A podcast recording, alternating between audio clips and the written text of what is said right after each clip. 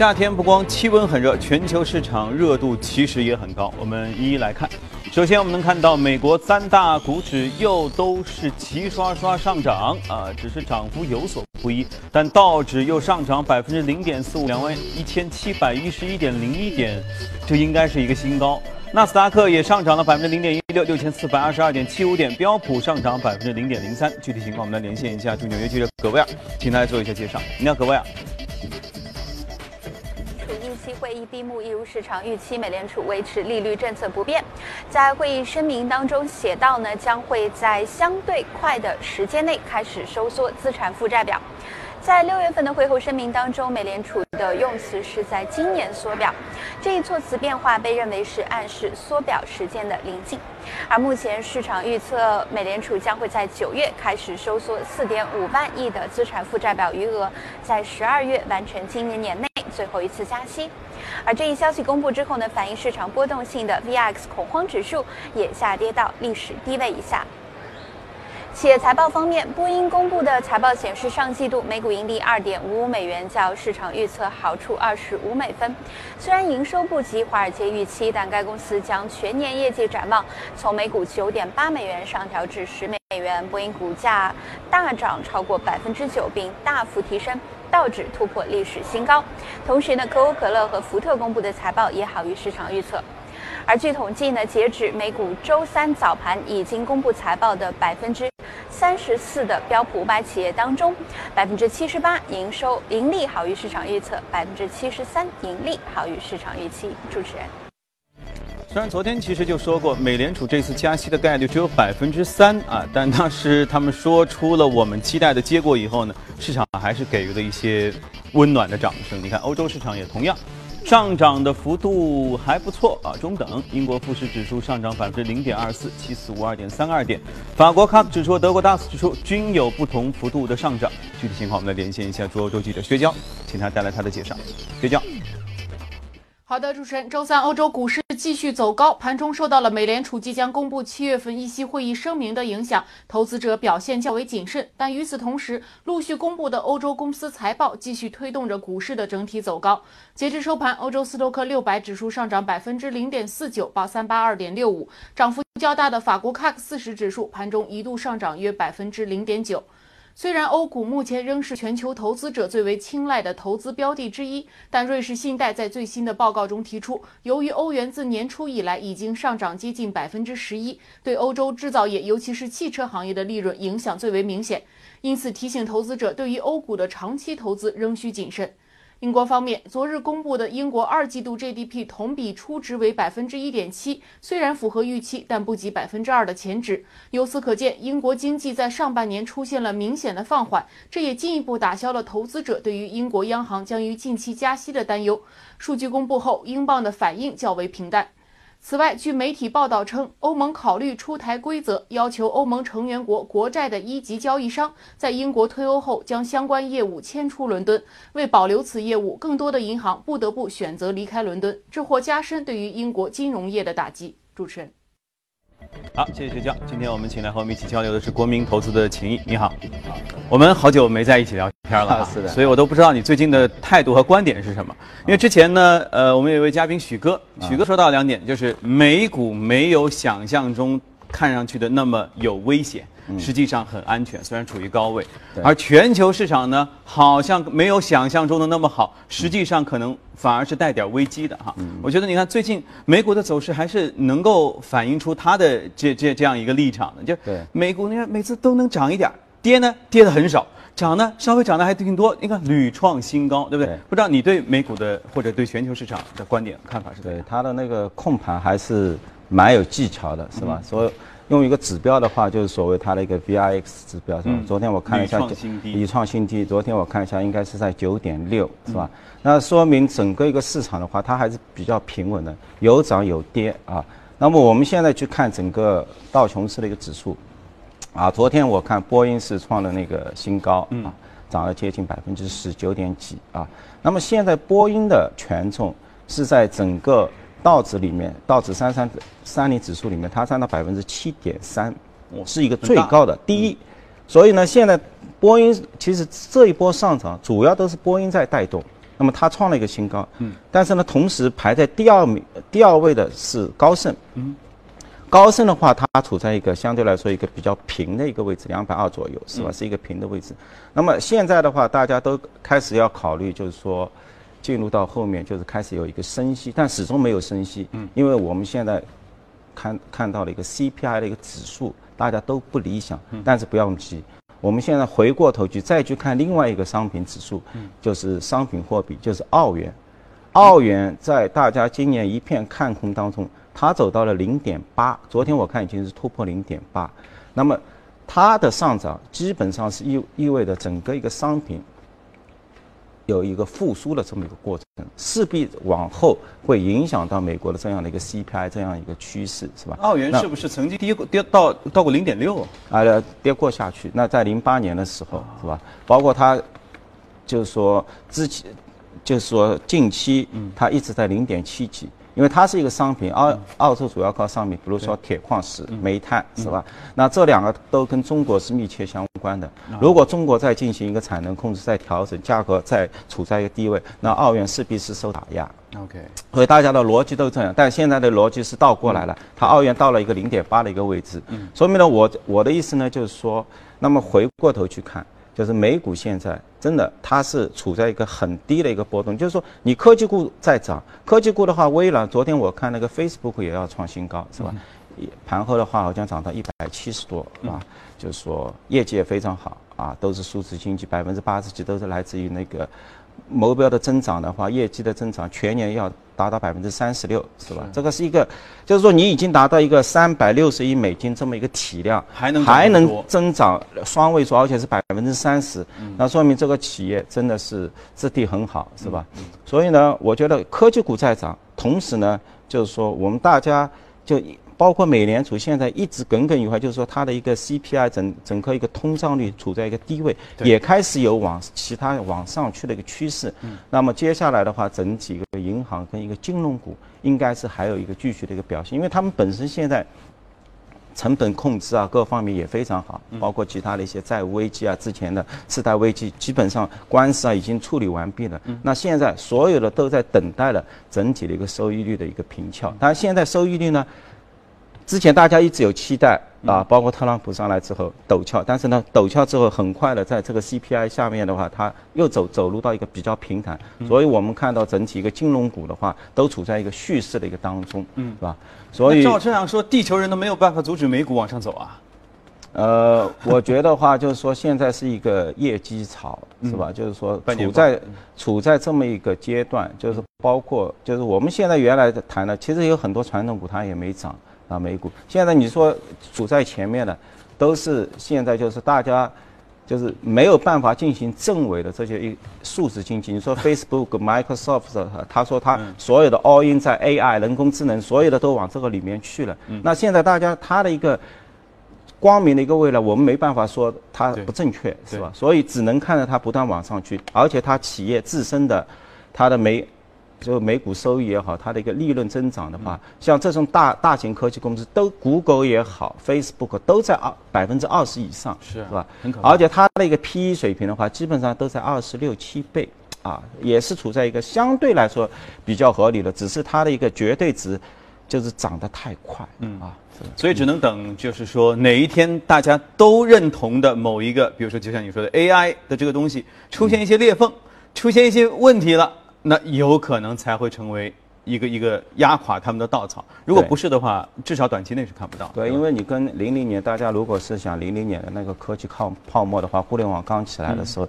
就你股价涨得很高，但是它的 revenue 它是跟不上的。嗯嗯。现在的所有的这些科技公司，它既有钱，每家个谷歌都是千亿美金，是，而且它的营收都在都在百亿、四百亿。嗯。七百亿、九百亿这么一个水平是吧？它的盈利水平也很高，所以它还是底是非常扎实。有钱任性，还加上故事很梦幻啊，这个确实很难阻止哈。对，那这样我们来说一个，确实现在科技巨头们都纷纷要提出来的一个热门词儿，就是人工智能 AI 哈。对，你觉得人工智能当然提了很久，说了说了很多，除了下棋这个方面确实有突破之外，剩下还有哪些方面你觉得是有突破？我觉得就是在。就是新药研发的一个领域，是吧？就是说这个领域的话，我觉得包括中国也有机会，啊，就是以前的话，我们这个新药研发，我们并没有拿出一个国际响当当的品，除了屠呦呦的那个那个是吧？茼蒿素。对，所以呢。但现在到了一个人工智能时代了，就是我因为我们原来这些科学家比较少，相相比那个美国的这些啊，但现在呢有了这个人工智能的话，我觉得是可以去改变这么一个情况。因为你像现在美股啊，美国的就是一年整体在整个一个制药领域，它所投入的一个研发的话是在一千四百亿美金左右，这这个值还是蛮大的，嗯嗯，是吧？各家都要投入巨资，对。但是呢，现在新一年下来，就是说，在 FDA 能够批准的新药，大概一年在二十六到二十七个新药左右，所以平均不不是很多。所以呢，特朗普上台之后，他马上就提出，OK，我为了要把这个药价要降下来，就是敦促这个 FDA，在这个新药这个批准的这个数量上面要把它提高，是吧？就是再多放几个出来。这也能人为啊？对，这这个的话，当然。也是一个调整嘛，因为你现在有很多进入到三期啊或者怎么样的，可能是，呃还在那个审查当中是吧？六六个月或者七个月的一个审查当中，那你现在现在可以加速它一个，所以我我说的就是说，新药的成本那么高，二十六亿美金，那导致了所有的现在。整体的一个，包括美国也药价非常高，药价非常，它有理由啊，因为我的新药的这个研发研发成本很高啊，五到十年我花了二十几亿美金，啊，就成功一个出来。那 AI 怎么去改变它，让它成本降下来？那我想就是说，它之所以那么高，是有应该它有一个比较高的一个失败率，是吧？我们现在看到它整整体的二十几亿美金的一个分布，大概百分之三十是放在那个。主要个第一个就是百分之三十是放在一个化学的一个就药品一个化化合物的一个寻找，嗯，第二个呢是放在那个就临床诊断前，百分之五十几呢都是放在一二三期，就是所所有的这个就是临床的一个测试是吧？所以在领域里面的话，它在一个化学化合物的一个寻找方面的话，我觉得 AI 的话它是有用，因为这个。就是你要阅读大量的这些，你如何去降低它的一个失败率？就是你要从过往过往当中，你去找到某一个研发人员，他在说到这个化合物，他有一个失失败的倾向或者怎么样？就是说，现在每一天产生的这个医学的研究报告，在 PubMed 上面的话，大概是一天有一万篇。啊，它一年下来就是三百多万篇。嗯，你说你叫一个一般性的，就是说普通的这样的一个，包括研研发的专家他们算过的，一年下来只能看两百篇，两百到三百篇。但是机器现在阅读的话是几个小时可以读百万篇这样的一个速度，所以这是一个明显是可以去改变它的。我看到一家英国的一家公司最近也比较热，Benevolent AI 一家公司，它是一个初创公司啊，一三年出来的。那么，他刚刚已经融资了一亿美金，那现在整个企业估值已经十八亿了，是吧？那就大家对他期待很大。嗯。那么他就是宣称，OK，我就是用人工智能在越在做这个化合物的一个寻找，是吧？那么他做了一个什么动作呢？其实我们中国都可以学，他买了一个英伟达的 DGX One 的一个超级计算机。嗯。啊，这块里面的话，打开它的这个机器，可能里面就是八块这个特斯拉 P，就是幺零零的一个。就是一个运算器，那么这一台机器的话，价格在十十五万美金左右，是吧？他拿过来就开始读文章，读文章，来开始进行一些训练，是吧？那么最终达到寻找这些化合物的效果。那现在他能思考了吗？那现在当然有些具体的一些他们。这些初创公司他也不会直接来告诉你，他只是说我现在已经达到这样一个水平，我拿了一个什么样的一个机器，我现在在每天在给他喂文章，是吧？因为所有的这些人工智能，你就是无非就是说从这些大量的这个非结构化数据，你说很多大数据，其实我们都没有人去分析，因为它都是非结构化数据，你要记不住那么多，记不住那么多，能交叉对比，记得就就是说你要去发现里面数据的 pattern。它的一个趋势，嗯。啊，我女儿读书的时候，他们那个学数学经常也说，你要从一大堆数字里面，你去找到一个 pattern，有了一个 pattern 之后，你可以预测下一个数字在哪里。所以他现在所有的工作就是 OK，我我让你那个不断的阅读。那那那这个的话，GPU 的话就是用到那个英伟达的那个 GPU，你去扫这些文章，不断的扫，不断的阅读。然后的话，从科学家包括临床诊断的一些数据当中，你去找到这个 pattern。那么下一次的话，你进行这个化合物进行测试的时候，因为我们知道，在目前整从零零到零五年整个这个五年期间，包括零零零五到一零年是是这个是五个五年，就是说所有在做化合物有毒测试领域的话，它的失败率还是居高不下，就是说。这导致了一个新药的一个研发的成本会比较高，因为你要做毒理测试的话，在这个里里面还是有失败率。那么你现在用这个人工智能的话，这个是完全是可以达到这样的一个目的，让你去降低这。突然之间有一个想法。你说的这一套哈，啊，你说其实我们中国的制药企业也有可能可以在这一方面人弯道超车，因为我们可能研研发的技术力量和欧美这些公司相比，本来就是人弱一些人少一点，对吧？有了超级计算机就可以替代这些。如果把它放在中药研制方面，你觉得？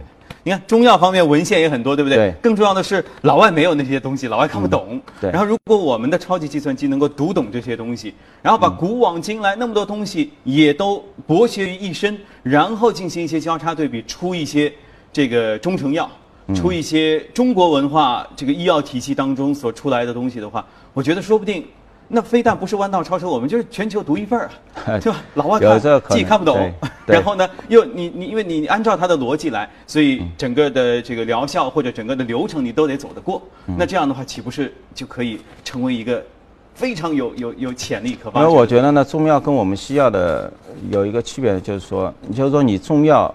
你首先要找到它的一个活性成分，嗯，然后的话，所谓活性，这最终你都要走到化合物，因为西方大家他都认这个化合物。对，你说你是手物或者是里面什么，呃，一个人参或者一个成分，他首先问你你的分子式是什么，是吧？有了这个分子之后，你的数据在哪里？那这一点的话，是我们现现在相对来说比较欠缺的，对吧？但我觉得在这方面啊，其实让机器去思考这些东西吧，就是这个田七加田七啊，手物加手物，是吧？人参加人参，那只要名词能对得上，我觉得剩下的，我觉得说不定机器在这个方面能够替我们解决很多问题。对，因为我们看到，包括我为什么说人工智能，就是说整个一个制药板块，嗯，接下来也会是。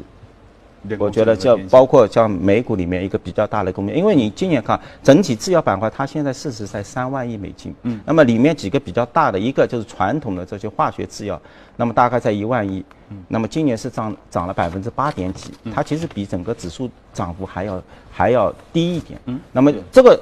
部分的原因的话，也是来自于它的整整体的成本会比较高。那么我相信整个一个 AI 推进去之后，那这些制药公司在新药研发各方面流程方面，如果一旦做到成本简约减少的话，那这个板块相对来说还是有机会继续起来。包括我们现在那个生物医药板块，生物医药板块大的现在市值大概是在七百七千亿美金左右，是吧？那今年是涨了百分之十七，是吧？还是不错的啊。那这个板块的话，它也可以。受制于整个一个 AI，因为我想这个肯定是一个趋势。我们现在在想啊，就是说这么多的一个 research，包包括我们现在我们我自己所在的一个金融行业，是吧？那现在的话，我接下去包括分析师。大量的都有可能要闲置下来，因为都是机器阅读呀。你现在的话，一天它可以读个上万篇，你人怎么可以替代呢？是吧？没办法。对，AI 确实方兴未艾哈，但是未来会怎么样，以及未来我们到底该做什么，我们且看且珍惜。来看一下隔夜美股的具体表现，关注一下移动美股吧。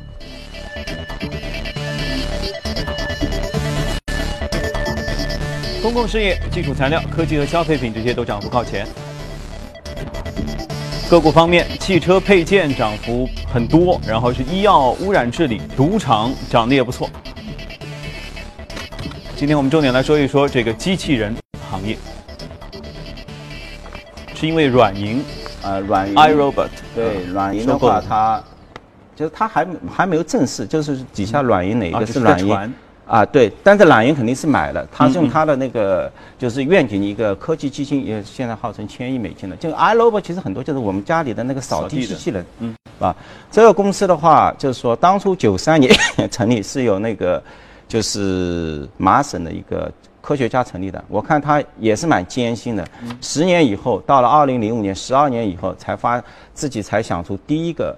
商用的，就是一个机器人的这么一个装置。我的天那么然后到了纳斯达克上，十二年当初。创业的时候都不知道自己要干啥呀，到十二年之后才弄出一个东西。当然，一上来就是说你要 IPO 上市，就是说你说你做机器人，你一定要有一个商业化的一个对。他做了很多嗯，做了很多，包括包括就是危险的一个防护啊，什么机器人，就是说最终你要到家里去的，他是用找了这么一个扫地机器人是吧？产品化。那么从零五年到现在 IPO 上市的话，是吧？其实企业还是不错的。你看它过去七年啊，大概是市值从四亿美金，也是到现在有将近那个二十四亿，翻了有五倍啊。然后呢，营收的话也翻了接近翻了一倍。嗯那昨天它涨的话，另外一个就是它正好也有个季报。那么这个季报出来的话，业绩也不错啊，每股收益也达到将近两毛七。然后对它全年预公司的话，它的一个收入预期的话要达到八亿美金，嗯是吧？同比增长要百分之十六啊。那么，但是呢，现在整体 PE 还是比较高的，因为我看它每股预预估在两块美金左右，那你现在股价要接近一百多，要将近五十倍的一个 PE 啊。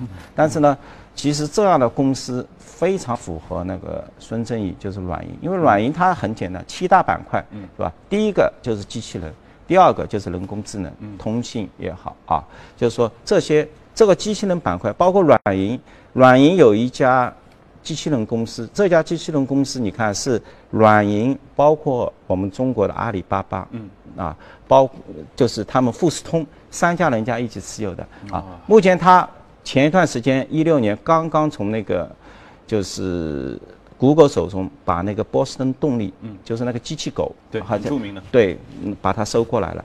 然后呢，他自己也有一个法国的一家 Pepper，就是一个聊天机器人，嗯，啊，就是我们包括我们那个。对中春春节晚会其实也出现过那个机器人，是吧？它它有了。那么现在的话，它再加入到这么一个组合当中，是吧？那么我觉得就是说，他看中 iRobot，另外一个的话就是 iRobot 刚刚他宣布，他一点五亿美、一点四亿美金，他收购了一家欧洲的一家，就是说。就是专售他自己扫地机器人的一个连锁店，嗯，啊，就是有了一个连锁的一个渠道。那么我相信门店的一个概念也也有了。那么接下来的话，软银下去的话，软银手中也有很多这样的一个机器人，包括 Pack 这样的一个产品。那可以通过这个渠道的话，它也可以顺利的把产品可以推向市场。你就通过这样一个合作或者这样一个并购的行为，就整个产业链全都打通了。而且它数据也获得，因为你想，整个它的一个扫地机器人现在已经售出了一千五百万台，嗯，是吧？而且这些机器的话，每天在别人家里在运作的时候，其实也产生了大量的一个非常有用的一个 data 数据对对。因为孙孙他讲过一句，我要收购的企业必须要有大有大数据，能够产生数据的。那像这种公司的话，完全符合它，这数据它自己能够控制啊。不不过我确实看着那个扫地机器人的时候是有这样的想法，我觉得他每天在屋子里面走来走去，走来走去。你们家多大，他应该是非常清楚的。也就是说，每一个人只要买了这个东西之后啊，家里多大，这个数据毫无疑问就你在住的那个。如果是空的房子，他当然不知道啊。呃，也许。说不定以后这方面是怎样有一个商业化的用途的哈。嗯好，移动的内容我们先了解到这里，稍后您将看到以下内容。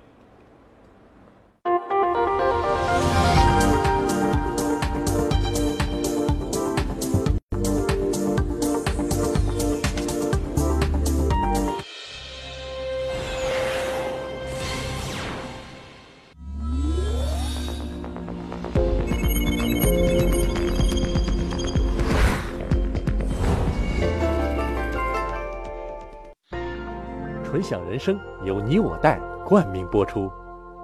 越懂得欣赏，越被人们欣赏。越懂得放下，越收获的更多。从仰视到平视，从精彩到多彩，商业大有可观，商业大有可观，生活小亦精彩，生活小亦精彩。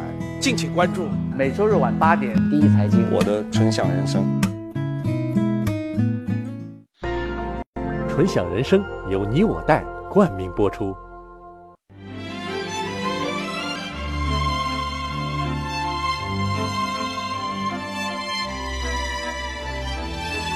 跨越三个世纪的经典，《老凤祥》。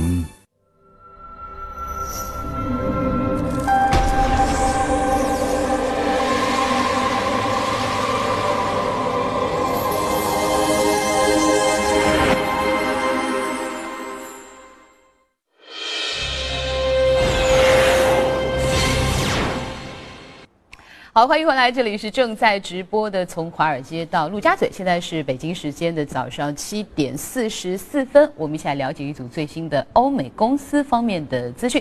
我们首先来关注这个美股财报季啊，又一批公司的成绩单出炉了。美国的社交网络巨头 Facebook 在美股市场的周三收盘之后，发布了该公司二零一七年第二季度财报。报告显示，Facebook 第二季度的营收是九十三点二亿美金，同比增长了百分之。四十五，好于市场预期的九十二亿美元。其中呢，移动广告的收入达到了八十亿美元，占到总营收的百分之八十七。而归股于呃这个归属于股东的利润呢是三十八点九亿美元，同比增长了百分之七十一。每股的盈利是一点三二美元，月活跃的用户数达到了二十点一亿，首次突破了二十亿的关口，而预期值是十九点八亿。另外呢，波音的股价在美股市场的周三交易当中大幅上涨了将近百分之十，创下了自二零零九年八月份以来的最大涨幅，触及了两百三十三点九八美元的高点。原因是该公司的第二季度财报表现超出了预期，而且上调了业绩的展望。具体来看，第二季度的波音每股收益是二点八九美元，超出了分析师平均预期的二点五八美元。再来看看 PayPal。支付服务提供商 PayPal 今天公布了2017财年的第二季度财报。报告显示呢，PayPal 在第二季度的净营收是31.36亿美元，同比增长了百分之十八；净利润呢是4.11亿美元，同比增长了百分之二十七。PayPal 在第二季度的业绩和全年业绩展望都超出了华尔街分析师的预期，从而推动了其盘后的股价上涨超过百分之二。PayPal 预计2017财年全年的净营收。将会在一百二十七点七五亿美元到一百二十八点七五亿美元之间，同比增长百分之十八到百分之十九，而每股的收益将会在一点三二美元到一点三六美元之间。与此同时，全食超市公司第三季度的净利润呢是一点零六亿美元，每股的收益是三十三美分。财报在发布之后，全食超市公司的股价在美股市场周三的交易当中上涨百分之零点一四。今年截止到目前为止，该股累计上涨了百分之三十六。相比之下，同期的标普五百指数上涨百分之十点七。再来看看亚马逊啊，亚马逊飞速上涨的市值迎来了一个里程碑的时刻。截止到周三收盘呢，这家电子商务巨头的市值首次突破了五千亿美元的大关。去年底，亚马逊的市值是一千四百六十三亿美元，半年多的时间飙涨到如今的五千零二十六亿美元。而同期按营收来算，全球最大的零售巨头。沃尔玛市值呢，仅仅从去年底的两千三百亿微涨到两千三百五十四亿美元。其他突破了五千亿美元市值的公司也是科技巨头，包括了苹果、谷歌的母公司 Alphabet 以及微软。我们再来看看法国奢侈品巨头路易威登集团在周三公布的财报。财报表示呢，该集团在上半年的净利润是大幅增长了百分之二十四，而且推动力来自于旗下数十个品牌都有很强劲的销售的表现。路易威登集团的上半年净利润是二十一点二亿欧元，而期间的营收也是同比增长了百分之十五。其中呢，该集团旗下的旗舰品牌路易威登起到领头羊的作用，隶属于这个品牌的各种产品。系列都表现出了强劲的销售额增长。好了，公司方面的消息，首先了解到这里，下面进入到今天的美股放大镜。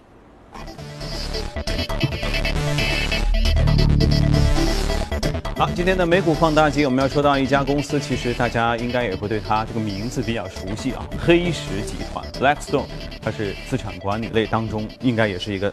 非常大的标杆性的企业，对，应该现在应该是 number one 了，三千多亿。就八五年的时候，包括苏世民跟 Peterson 两个人合伙成立的时候，那时候是四亿美金。嗯，那么三十年以后，已经现在已经增长到三千七百亿美金了。所以，它这个企业，我觉得还是不断起来的话，一个是抓住了美国一个经济的蓬勃发展，第二个自己也有不断的一个创新。你去看它有四块业务，现在就是到现在，呃，就是说第一个就是 PE。啊，这是它的一个核心的房地产，嗯，啊，包括信贷，包括 hedge fund 的一个 fund of fund，就是说每块业务现在它都能够把它增长，就是说它的一个管理规模能够突破五百亿美金这么一个标杆，是吧？那么整体现在三千多亿，是吧？那么所以呢，目前来看，它的管理规模各方面，而且它的一个收益、历史的一个收益也非常好。嗯，你去看它整个一个地产，它号称整个一个地产基金成立到至今，它的一个 IR 有接近百分之十六，啊，一个一个很出色的一个，包括它的一个 PE 基金也有百分之十七。嗯，所以呢，在每年百分之十七，每年百分之十 IRR 嘛。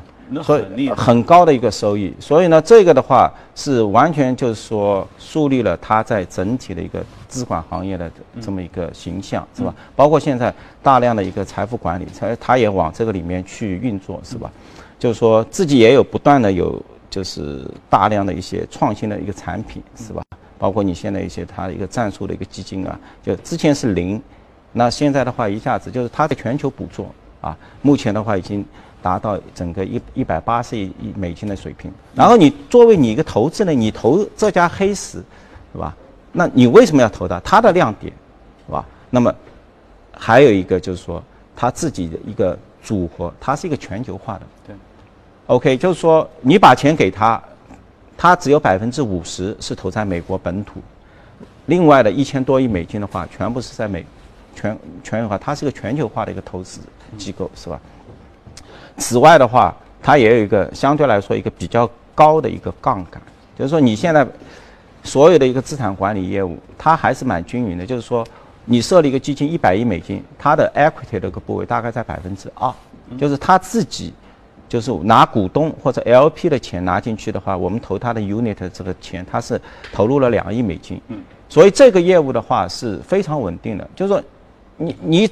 只损失百分之二，但是你想，每一个基金它出来的时候，它的管理费，它一般性都是五到十年，嗯，对，这么一个期限。其实管理费上已经把你的所有的 equity 部位全部收回来，所以它的一个 business 是没有任何风险的，它不会亏钱，至少不会亏钱，因为所有的业务你只要放百分之二，但是你的基金一般性都是五到十年，那你全部已经 cover 回来了嘛，是吧？那你从它的整个一个收入的一个结构的话，也是少有的，在资产管理行中，现在依然能够达到税后净利润率能够达到百分之三十的一个行业，就是说资管行业。当然，这个行业现在正在受到很很大的一个竞争。那这很这个竞争的话，主要就是代表的就是指数基金啊，因为很多人也两个眼睛也看着那个标普五百指数，他每一年那个。指数化公司只要是掐住我千分之百分之一都不到了，已经就是千分之六左右的水平，啊，然后呢，他一年回报也要百分之十几。你们这些 hedge fund 的另类资产管理公司，很多可能提供的也只有百分之七八，但是你却还要问问问我们收百分之二十的 performance，现在百分之二十都收不到了。现在很多我看 hedge fund 都只能收到百分之十六、十七左右的一个水平了，是吧？都在降下降下去，是吧？所以就是说，打击就是这样的公司哈，一路都很顺，对不对？如果对他们说产生打击，一种是，除非他们在某一块领域里面有有一个重大失误，那导致大家说好好像不太信任他，我我要把我的钱拿出来。嗯。大规模赎回的时候，对他们来说是一个很大的冲击，对吧？对。也就是说，接下来另外一个就是像你说的，出现了一个另外一个似乎看上去更挣钱，或者至少对于这个投资者来说更更省钱、呃旱涝保收的东西，那投资者也纷纷的撤离，对他们来说。因为我觉得像黑石这样的公司，因为它的规模已经到三千亿了，是吧？所以它能够吸引全行业最优秀的人才。你去看它两千名员工，它一年。付掉的工资加上提成费要达到二十七亿美金啊，就两千个人去分，它是一个很高的收入，所以全球最精英的人都聚集在他那里，是吧？他已经达到这样的一个规模。那他有没有上限？他如果是全球最大，因为全球最有钱的人就这些嘛，他们总的财富他也不能说我身家全都放在你那，当然也有比例。他的一个管理规模的话，现在我们去看对冲基金，我们去看养老基金，我们去看他们现在在像黑石这种机构里面，他的一个投的一个比重大概还是在百分之五到。到六，所以这也是它未来的一个趋向，就是说，OK，我做另类资产的，那么我继续要拿出业绩，很多 hedge fund 现在都拿不到钱了，我只要证明我自己还有这样的能力。你看他最近做了一个欧洲的一个物流设施的一个基金，一百二十二亿欧元，很好。你一发出来的话，马马上募募集完毕。你要这这么一个动作一做的话，相当于股东的话，每年能够收到四亿啊，就是说你管理费加上你的一些表费，因为物流设施它的一个业绩，它的一个就是说利润是相对来说比较确定的，是吧？他发一个基金，马上你那个底端的股东就能拿到四亿美金，是吧？现在整体一个 PE 也在十几倍，所以我觉得像黑石。在处在这么一个阶段的话，是相对于其他行其他人员资资管的话，处在一个更加有利的一个位置。所以你还是觉得它是具备一个上升的这样一个势头。对，往上升。对。嗯。好，那关于更多美股的事情，我们今天先聊到这里。这里是正在直播的财经早班车。呃，稍作休息，我们来关注一下亚太市场方面的消息。好，谢谢秦毅，谢谢。